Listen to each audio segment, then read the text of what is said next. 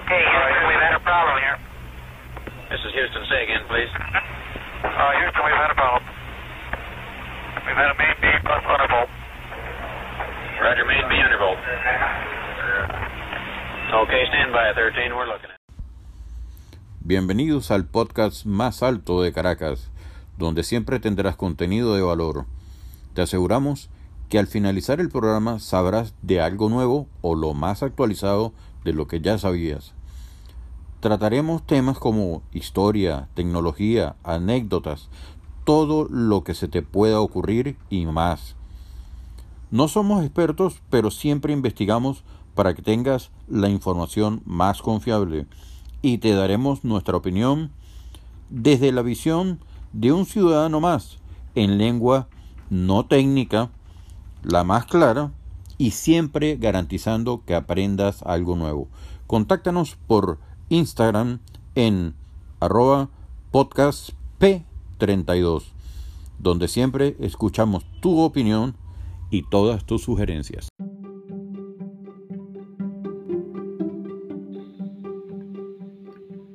En este podcast vamos a explorar uno de los accidentes espaciales más famosos de la historia, el viaje del Apolo 13, una misión lunar que se vio interrumpida por un misterioso accidente en el espacio.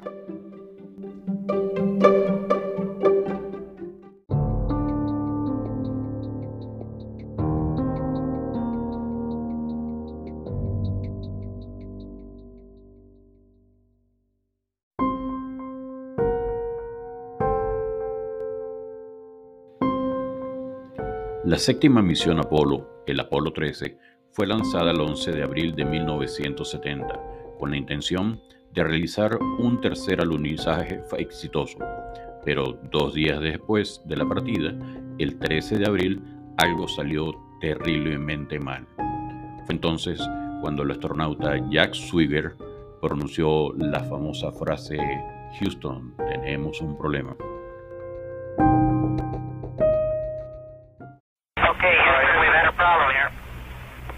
Houston. Say again, please. Uh, Houston, we've had a problem.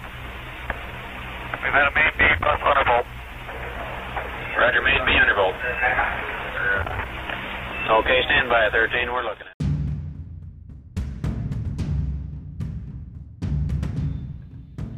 La explosión en el módulo de servicio del Apolo 13 fue causada por un problema en el tanque de oxígeno. Los astronautas a bordo, el comandante de la misión Jig Lovell, el piloto del módulo de mando Jack Swigger y el piloto del módulo lunar Fred Hayes lucharon por sobrevivir en el espacio con recursos completamente limitados.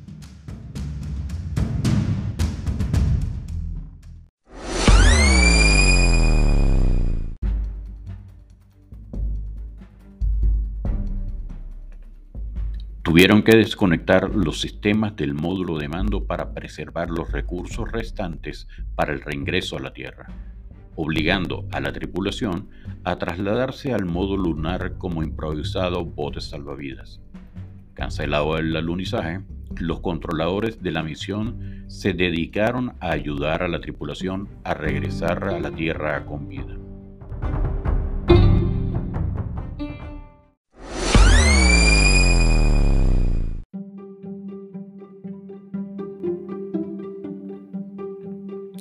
Aunque el módulo lunar estaba diseñado para mantener a dos hombres en la superficie lunar durante dos días, el Centro de Control de Misión en Houston improvisó procedimientos para que pudiera mantener a tres hombres durante cuatro días. La tripulación sufrió numerosas dificultades a causa de la falta de energía, una cabina fría y húmeda y la escasez de agua potable se enfrentaron a la necesidad crítica de adaptar los filtros del módulo de mando para que el sistema de eliminación del dióxido de carbono funcionara en el módulo lunar, pese a la diferencia de su geometría. Contrarreloj, la tripulación y los controladores de la misión lograron improvisar soluciones. Nos preguntamos, ¿cómo fue posible que los astronautas hayan sobrevivido a pesar de todos los obstáculos que enfrentaron.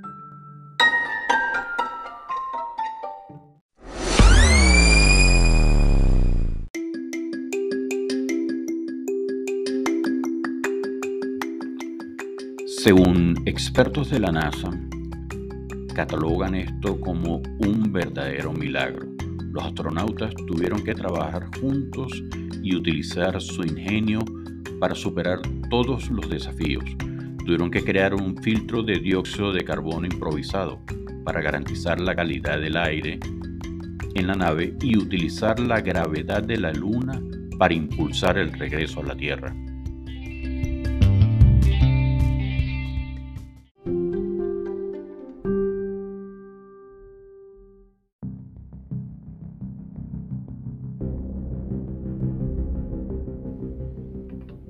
Pero, ¿qué hay de la posibilidad de que haya sido algo más que un accidente? ¿Podría haber sido acaso un sabotaje o un ataque por parte de otra nación? Expertos de la NASA dicen que es muy poco probable, que esto se ha investigado y no hay evidencia que respalde esa teoría. Todo indica que fue un accidente. A pesar de que sucedió hace más de 50 años, el accidente del Apolo 13 sigue siendo un enigma fascinante para la ciencia y para el público en general.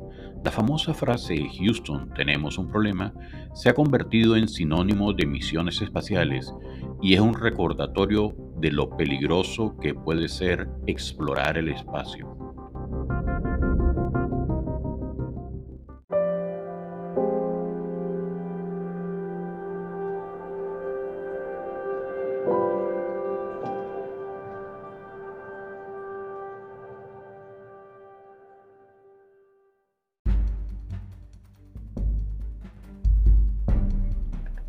No podemos dejar de mencionar al ingeniero mexicano-americano Arturo Campos, quien era el administrador del sistema responsable de la energía en el módulo lunar del Apolo 13. Y administrar la energía era desesperadamente indispensable para salvarle la vida a esos tres seres humanos que estaban atrapados en el espacio. El equipo de Arturo Campos había creado un plan de contingencia diseñado para desviar la energía eléctrica de un módulo a otro, proporcionando suficiente energía para regresar a, salvo a la Tierra.